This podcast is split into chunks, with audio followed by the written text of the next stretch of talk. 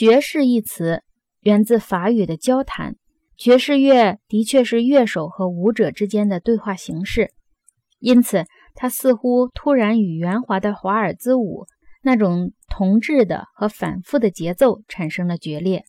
在拿破仑和拜伦的时代，华尔兹是一种新的舞蹈形式，它被当作高尚野蛮人卢梭式梦想的粗野现实而受到欢迎。尽管这个思想现在看来很荒诞，然而它确实给正在破晓的电力时代提供了一条非常宝贵的线索。跳华尔兹时，舞伴亲切地搂抱着，翩翩起舞。老式宫廷舞蹈那种没有人情味的集体舞被抛弃了。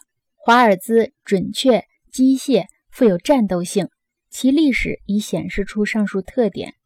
若想要华尔兹舞韵味十足，舞蹈人就得穿军装。拜伦勋爵形容滑铁卢大战前夕的华尔兹舞会时写道：“晚上响起了狂欢作乐的喧哗声。”对19世纪和拿破仑时代而言，市民组成的军队似乎是摆脱宫廷等级制度封建框架的一种个性解放。因此，我们说华尔兹与高尚的野蛮消遣联系在一起。可它只不过是对地位和等级的敬畏中解脱出来的自由。华尔兹舞者人人一样，个个平等，舞者可以任意飘到舞场的任何角落。这就是时尚野蛮人生活的浪漫思想。它对我们来说似乎有点稀奇古怪。